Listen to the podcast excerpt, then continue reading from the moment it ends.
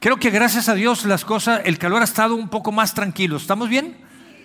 Ah, Sabes que estaba preparando este mensaje en, entre semana y me encontré una foto que me encantó. Y esta foto, estas son lentejas, ¿sabes? ¿A quién le gustan las lentejas? Eso, son de los míos. Las lentejas es uno de mis alimentos preferidos. Las lentejas es una de mis guarniciones preferidas. ¿Sabes por qué? Porque son, proveen una gran fuente de energía, una gran fuente saludable de energía. Y es lo que necesitamos ahora, en este tiempo. ¿Sabes que las lentejas proveen, aportan muchos minerales y vitaminas? zinc, potasio, calcio. Y esto es rico en, minerales. Eh, proporcionan una gran cantidad de vitaminas del grupo B. ¿Eh? Estudié la clase. Ah, Sabes, no tienen almidón y eso es bueno. Ah, otra de las características de las lentejas es que no tienen grasa. Es decir, las lentejas no engordan. Engorda el que se las come. No, no te creas, no, no, no engordan las lentejas, entonces es una gran fuente de energía, ah, es una gran fuente de proteína. Sabes que no hay ningún otro alimento que tenga más proteína que las lentejas, pero alimento vegetal, no estoy hablando animal, ¿ok? Los animales son otra cosa, son otros. Pero tiene una gran fuente de proteínas, lo cual es muy bueno para nosotros. Y quizá tú a, esta altura te estés preguntando, ¿y las lentejas que tienen que ver con el mensaje de Dios? Es lo mismo que yo me estaba preguntando también cuando estaba preparando el mensaje. Pero vamos a dejar en paz las lentejas por un momento y, y quiero decirte, mientras pienso cómo vamos a conectar las lentejas con el mensaje, y me ayudas a conectarlo, espero que no me dejes solo, hoy estamos aquí juntos como familia de Dios, ¿estamos? Ah, Sabes que el, lunes pasado tuvimos una reunión de hombres aquí. Muchos de ustedes se dieron cuenta con el tema de calor y todo esto que hemos tenido apagones. El domingo se nos iba y venía la luz. Pero el lunes en nuestra reunión de hombres, aquí en la noche, se nos fue la luz y no regresó. Y lo que pareciera que iba a ser algo desastroso, porque no había luz, no nos detuvimos. Tuvimos nuestra reunión aquí totalmente oscura, sin luz. Y lo que parecía que iba a ser un desastre, al final de la reunión yo le dije, Dios, gracias porque se fue la luz, porque no hubiéramos tenido ese tiempo de hombres aquí en esta noche como la tuvimos. Oramos y pasamos un gran tiempo y ya al final regresó la luz. Ah, pero lo que te quiero decir es que pasamos un buen tiempo de hombres orando, orando por nuestras familias orando por nosotros y por nuestras familias. Y eso tiene que ver con el mensaje de lo que quiero predicar en esta tarde. Sabes que cuando podemos ir a la palabra de Dios y podemos ver en el segundo libro que escribe Samuel, hay una gran lista de hombres valientes. Después de lo que vivimos en esa noche, hicimos un círculo grande prácticamente de todo este lugar, nos abrazamos y oramos juntos hombro a hombro, brazo a brazo. Y entonces eso me dejó pensando toda la semana y me llevó a este segundo libro de Samuel. Y en el capítulo 23 hay una gran lista de esos hombres valientes de David. Y escribe los nombres y las hazañas que hicieron esos hombres. Y yo no me pude quitar esto de la semana. Y yo quiero en esta tarde que podamos aprender, quiero leer solo los tres primeros nombres de estos hombres y las hazañas que hicieron. Y yo sé que aquí hay mujeres que han tenido que salir adelante. Por alguna razón, una u otra razón, han tenido que tomar un papel más relevante en sus hogares para sacar sus hogares adelante, por alguna circunstancia. Y yo quiero que me acompañes. Entonces titulé mi mensaje Más que lentejas. Y yo sigo con las lentejas. Pero quiero que ah, podamos leer los tres primeros hombres que aparecen en esta lista. Hay una gran lista que tú puedes leer en tu casa más adelante. Y quiero que vayamos segundo libro de Samuel en el capítulo 23 y voy a leer el versículo número 8. Dice, estos son los nombres de los hombres más valientes de David. Josep Basebet, el Tacomita, que era el capitán de los tres héroes, mató con su lanza a 800 hombres en una sola batalla. Esto suena sorprendente, esto suena inalcanzable, esto suena como una historia, como una historia de la mitología. Pero cuando podemos darnos cuenta, este hombre, Joseph, él tuvo la alternativa de cuando estaban en ese campo peleando con los filisteos. Él pudo haber salido corriendo, el resto del ejército lo abandonaron, lo dejaron solo. Y él pudo salir corriendo, él pudo haberse desistido y haber renunciado. Pero él tomó una decisión de levantarse y pelear la batalla. Ahora, lo más sorprendente de esta historia es que Joseph se levanta aun cuando sus posibilidades de éxito eran nulas totalmente. ¿Te das cuenta? ¿Cuántas ocasiones nos hemos enfrentado a circunstancias en las cuales ni siquiera nos levantamos a pelear y a luchar? Porque nos damos cuenta que lo adverso es mucho más grande que nosotros. ¿Cuántas veces nos hemos enfrentado a adversidades que simplemente con tener datos e información de lo que está en contra de nosotros, nos desistimos? Y si algún mérito tiene este hombre, este valiente, es que aún con nulas posibilidades, este hombre se levantó a pelear y a luchar. La batalla que tenía que levantarse a pelear y a luchar. Ahora, pudiéramos hacer un montón, una lista grande y enorme de las cosas por cual nosotros tenemos que levantarnos a luchar. ¿Estás conmigo? Y tú puedes poner en tu mente en este momento una gran serie de cosas por cual levantarte a pelear una buena batalla. Tus estudios, tu trabajo, las finanzas, y puedes poner una gran lista de cosas. Y puedes tener mucha razón en toda esa lista de cosas. Pero yo quiero mencionar dos en esta tarde. Dos cosas por lo cual hombres, y me voy a enfocar en los hombres, pero eso no exime a todos los demás dos cosas básicas con las cuales no podemos quedarnos sentados sin levantarnos a pelear una batalla. Número uno, la fe. Tienes que levantarte y luchar por tu fe. ¿Por qué? Porque si no tienes fe no tienes nada. Porque si no tienes fe, ni siquiera vas a creer en ti mismo que puedes levantarte a pelear, que eres capaz de sostener una batalla. Cuando no tienes fe, prácticamente no tienes nada. Y yo quiero que me acompañes a leer. Y Judas escribe algo que me encanta, cómo lo escribe. Y Judas escribe en el único capítulo que escribió, en el verso 3, escribe a la iglesia y le dice a la iglesia, amados, me había propuesto escribirles acerca de la salvación que Dios nos ha dado. Iba a escribirles y decirles, miren, en Cristo Jesús hay, salvación. Eh, prediquen el Evangelio, prediquen de Jesús. En Cristo Jesús. Jesús es el camino, la verdad y la vida. Pero Judas se detiene y dice, es necesario, pero ahora es preciso escribirles para que luchen. ¿Para que qué? ¿Para que qué? para que luchen. Es preciso escribirles para que luchen y defiendan con firmeza la verdad. Para que luchen y defiendan con firmeza la verdad. ¿Cuál verdad? La que Dios una vez y para siempre dio a su santo pueblo. Lo que una vez y para siempre Dios entregó a la iglesia. Ahora, ¿cuál es esa verdad? La verdad es que Cristo Jesús es el Señor.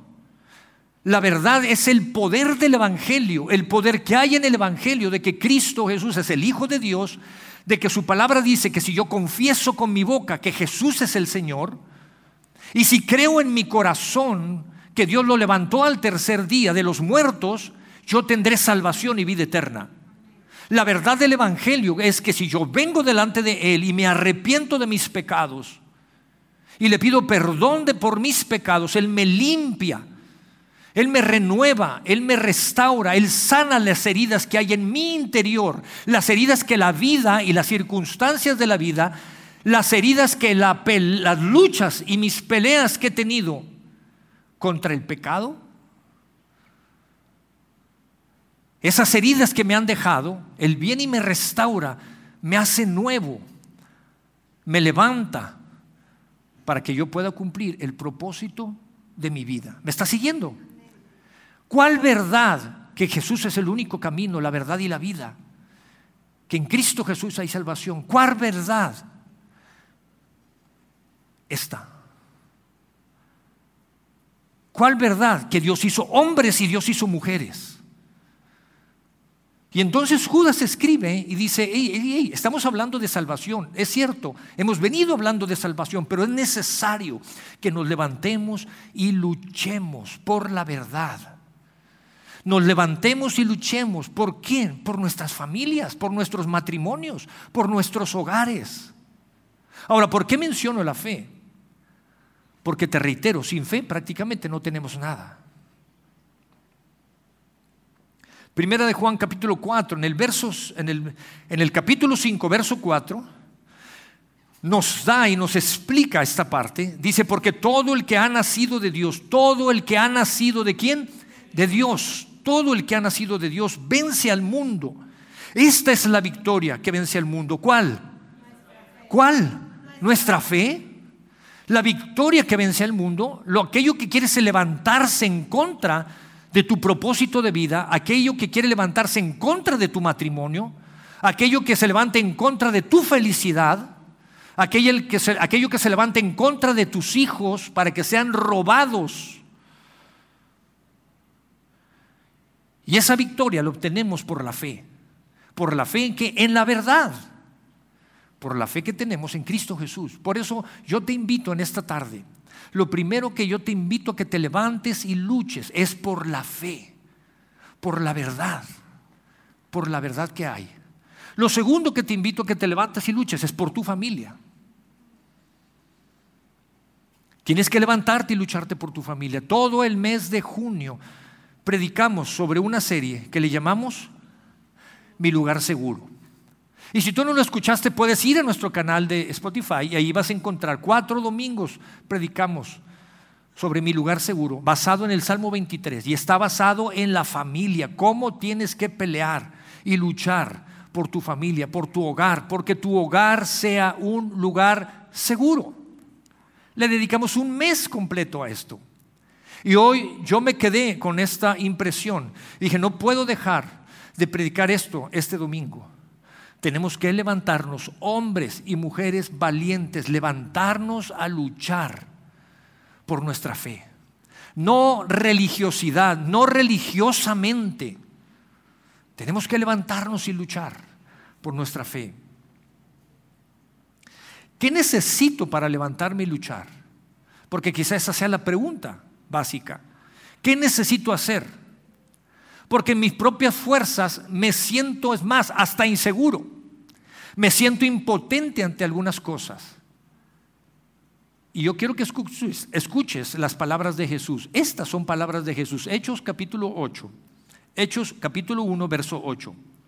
Y son palabras de Jesús diciéndole a los discípulos, pero recibirán poder cuando el Espíritu Santo descienda sobre ustedes y serán mis testigos y le hablarán a la gente acerca de de mí en todas partes, en Jerusalén, por toda Judea, Samaria, hasta los lugares más lejanos de la tierra. Y Jesús les está diciendo, se van a encontrar con muchísimas adversidades, pero quieren pelear una buena batalla, necesitan de la presencia de mi mismo espíritu. Yo me iré, pero les dejaré mi espíritu y cuando reciban ustedes mi espíritu van a tener poder.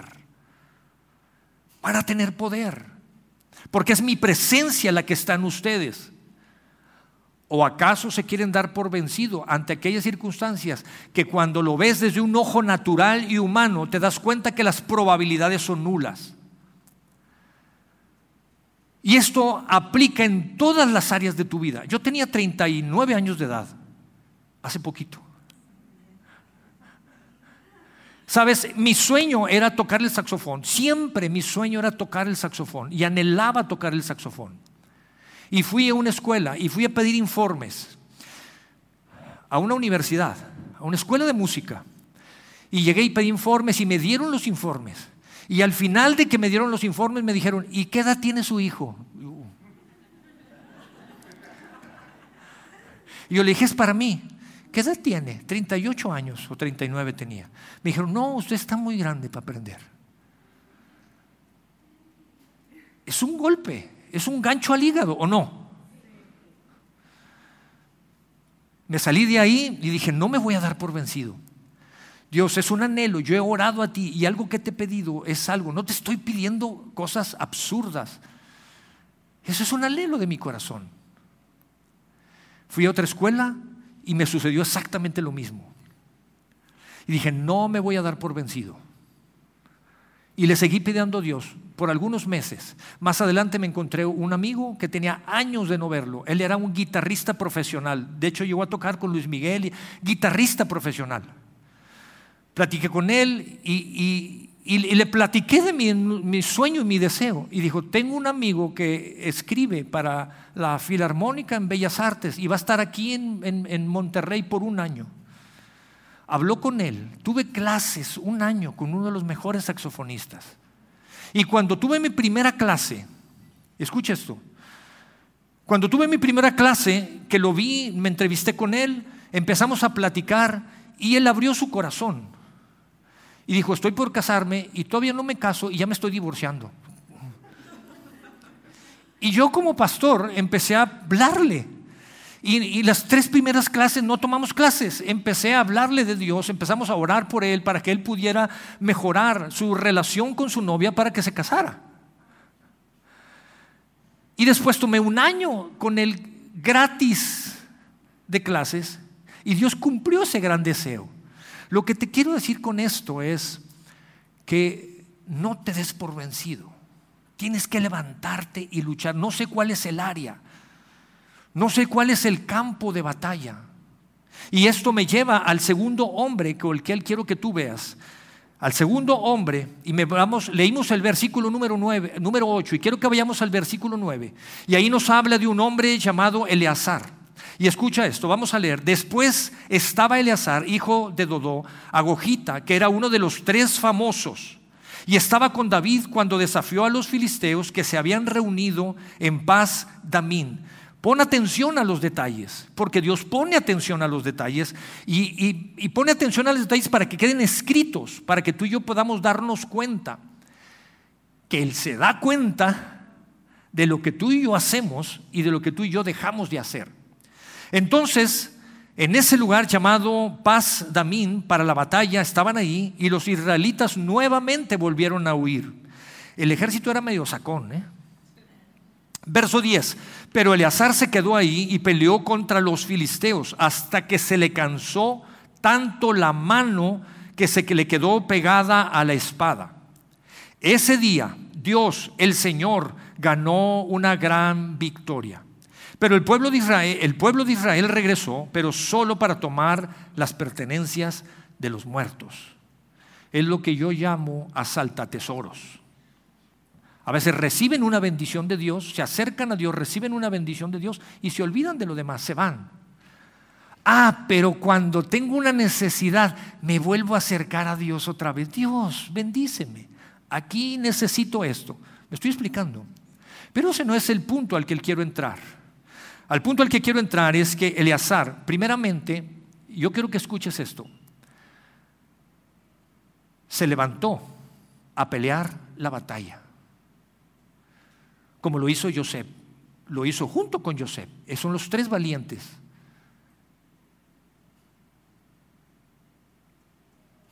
No se hizo para atrás, peleó hasta cansarse.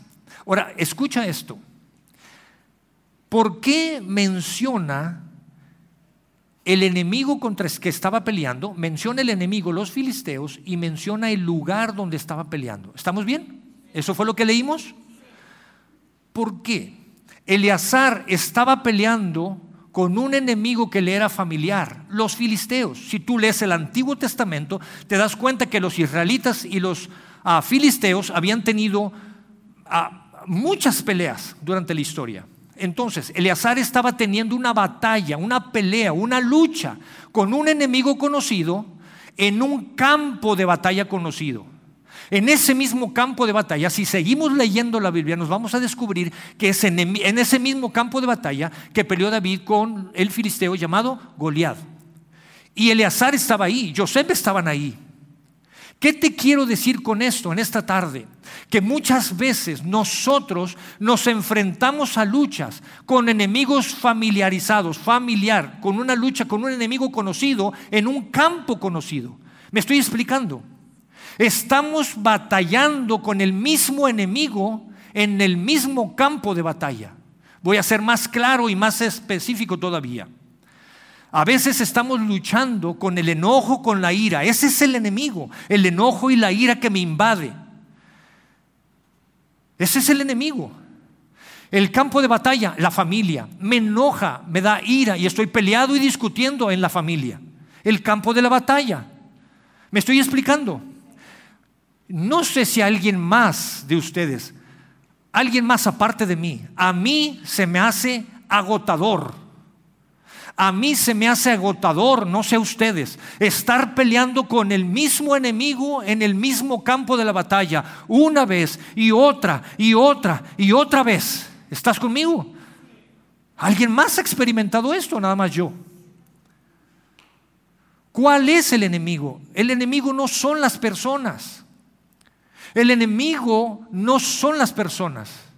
El enemigo no es tu esposa o tu esposo, no son tus hijos, no es ni siquiera tu jefe en tu trabajo, no son tus empleados, no es el gobierno, aunque se lo merecen y se lo ganan a pulso. No es tu vecino, aunque a veces te echa la basura y agarra tu bote y lo patea. No sé por qué le gusta a mi vecina hacer eso. Nomás porque ella es muy mayor de edad. No es mi enemiga. Efesios capítulo 6 nos enseña que el enemigo son los gobernadores de las tinieblas.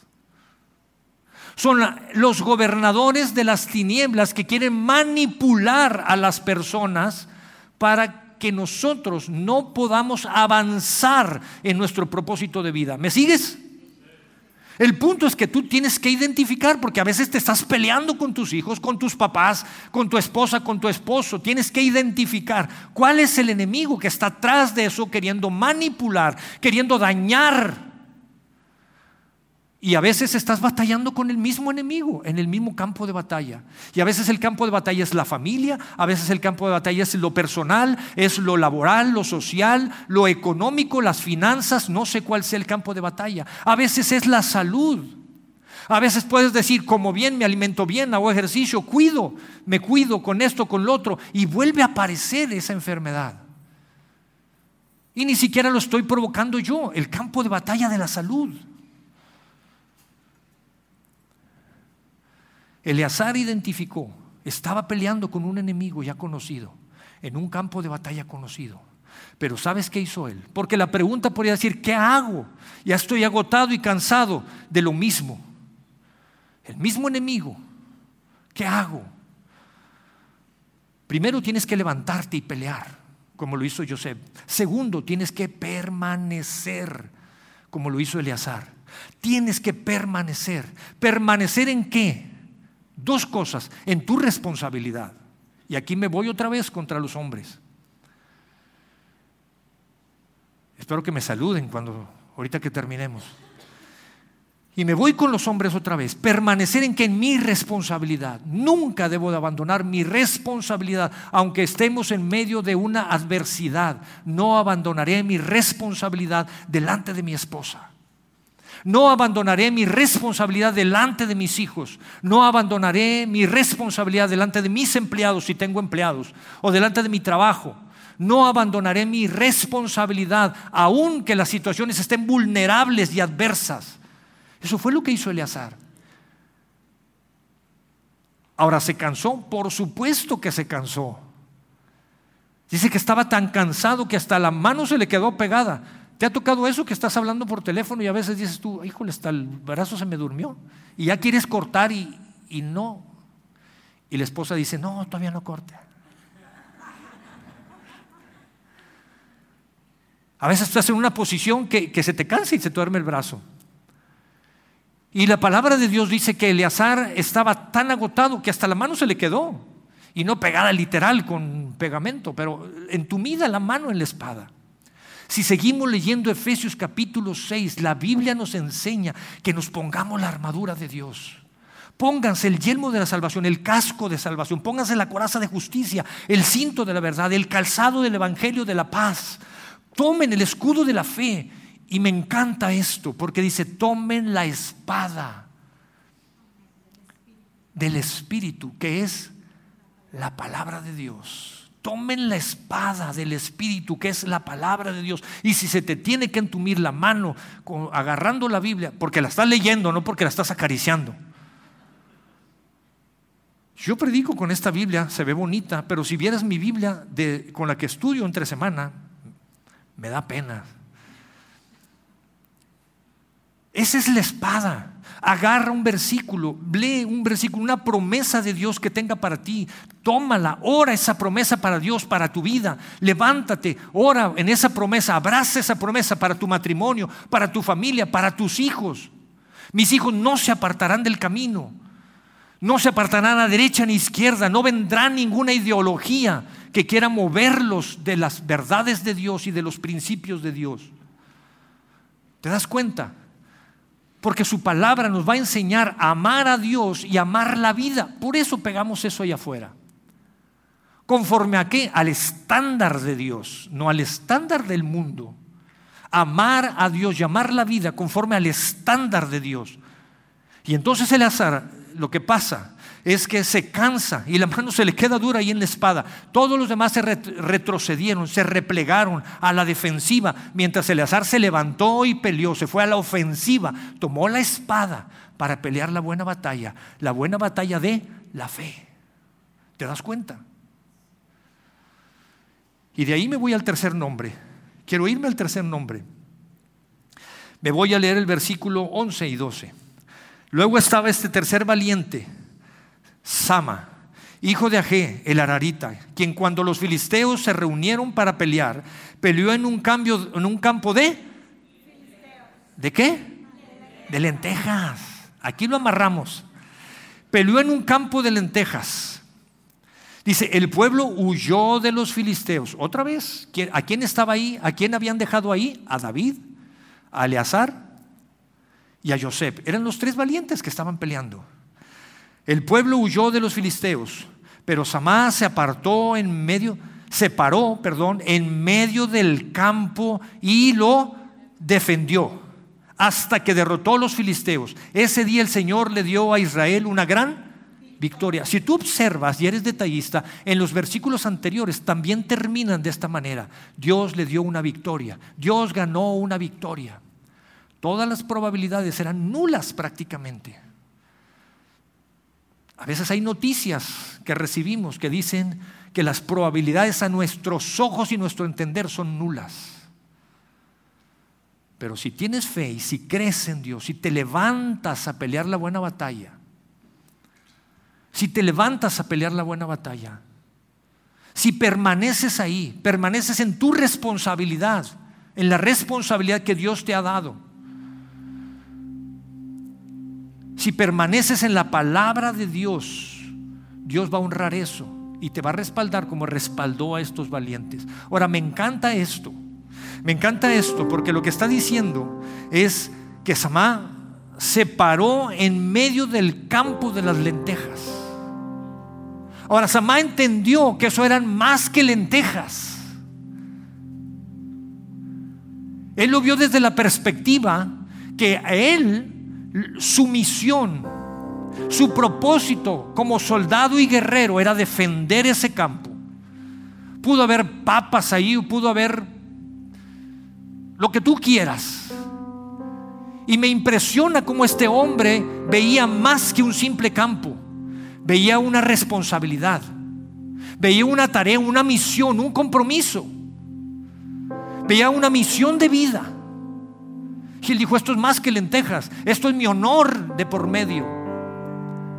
Esta es la misión que me ha otorgado mi rey. Si tú crees que Jesús es el Señor de tu vida, el Rey de tu vida, ¿cuál es el campo que Él te ha asignado? ¿En qué campo te vas a levantar a luchar? ¿Cuál es el campo que se te ha entregado a ti para que lo defiendas? Te pares en medio y lo defiendas. Cuando lees la historia, año tras año anteriormente, venían los filisteos y robaban la cosecha y dañaban al pueblo de Israel. Se robaban la cosecha.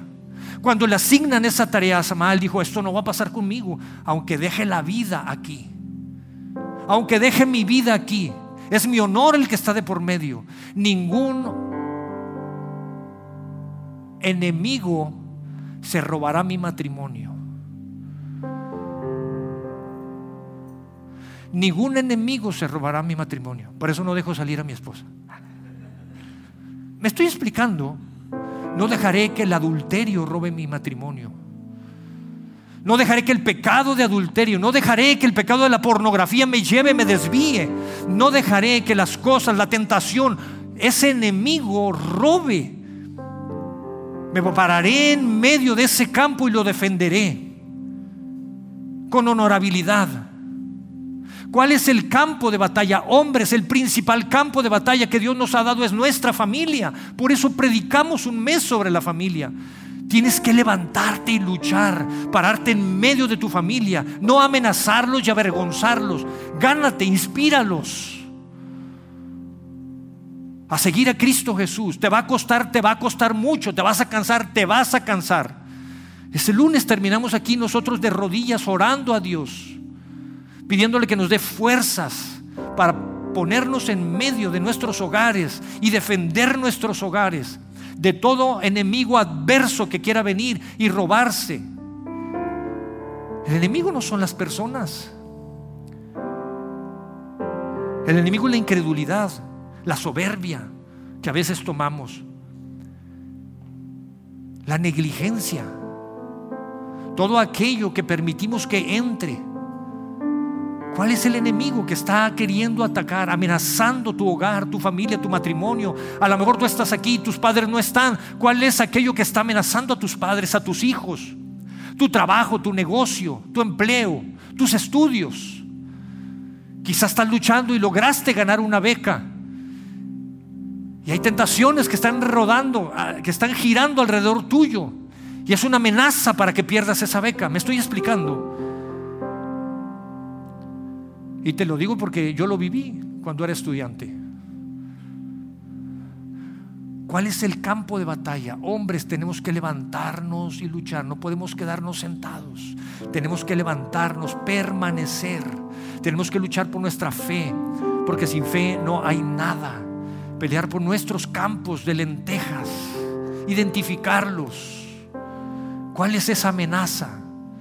¿Cuál es aquello? Dice la palabra de Dios que el enemigo quiere venir. ¿Ha venido para qué? Para robar, para matar, para destruir tu campo de lentejas. Entonces te das cuenta que es más que un campo de lentejas. Aunque me encantan. Y termino con esto ya. Josué, si tú lees el libro de Josué, Josué fue un gran líder que se levantó y suplió relevó a Moisés. ¿Estamos? Si no, pues lees los primeros cinco libros de la Biblia y ahí te enteras. Josué sustituye, releva a Moisés, conquistan la tierra que Dios les había dado. Y cuando conquistan esa tierra, parte de la tarea era que Josué repartiera esas tierras, grandes tierras, y Josué las reparte.